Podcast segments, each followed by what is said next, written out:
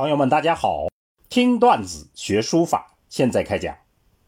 上次我们讲了赵孟頫论书里面的段子“四与锦”，今天我们要讲明代项穆的书法雅言里的段子“慎勿自暴自弃”。慎勿自暴自弃，这很明白，意思就是千万不要在学书过程中间自暴自弃。好，我们先串讲一下原文。书之体状多端，书法的体与状，就是体态、状态是多种多样的。人之造诣各异，人的造诣也是各不相同的。必欲众妙兼备，一定要追求众妙兼备的状态。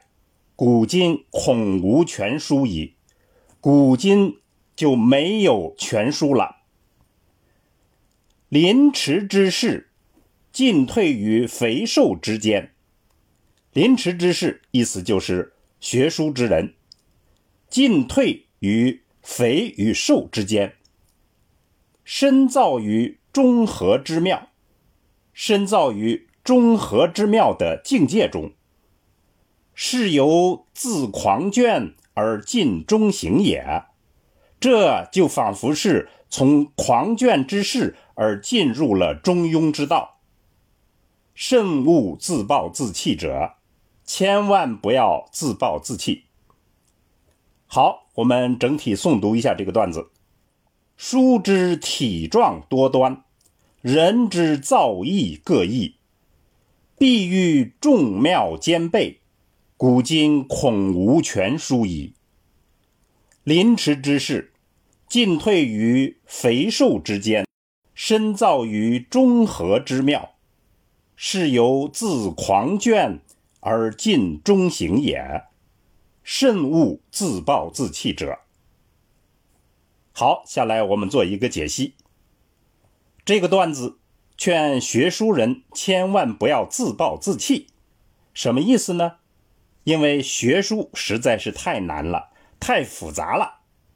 但是项目讲了很有高度的两个概括，说第一，就书法的可能性而言，千姿百态，无穷无尽；就人的特点而言，个人的造诣各不相同。所以，众妙兼备的书法，所有书法理论中描绘的那种情状。全部实现，在历史上是没有过的，也不可能的。那么第二，尽管书法有太多太多的规则和追求，但是说简单了，也就是一点：进退于肥瘦之间，深造于中和之妙。做到这一条，就可以说是完美了。完美是什么呢？不是不顾自己的造诣特点。而盲目的追求各种各样的书法境界，那是不可能达到的。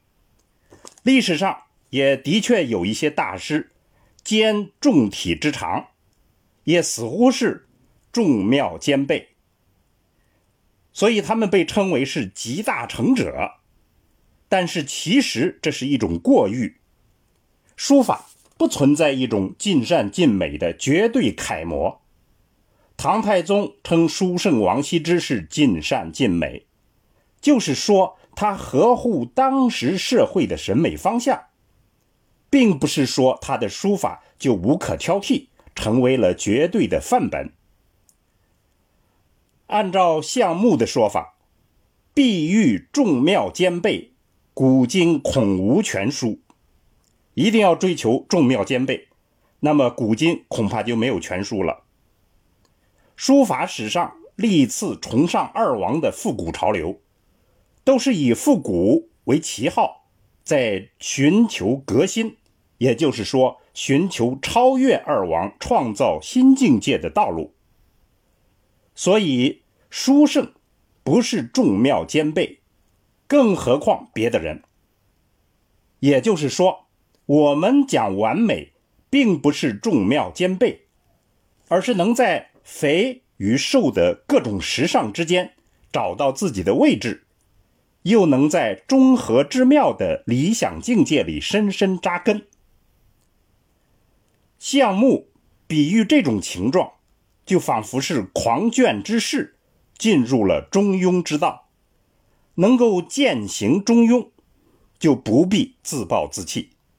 所以，我们今天段子的结论就是：书法有如佛法一样无边无际，但只要学会了入定，就简单了。书法的入定是什么呢？就是以自我之狂倦而践行中庸之道。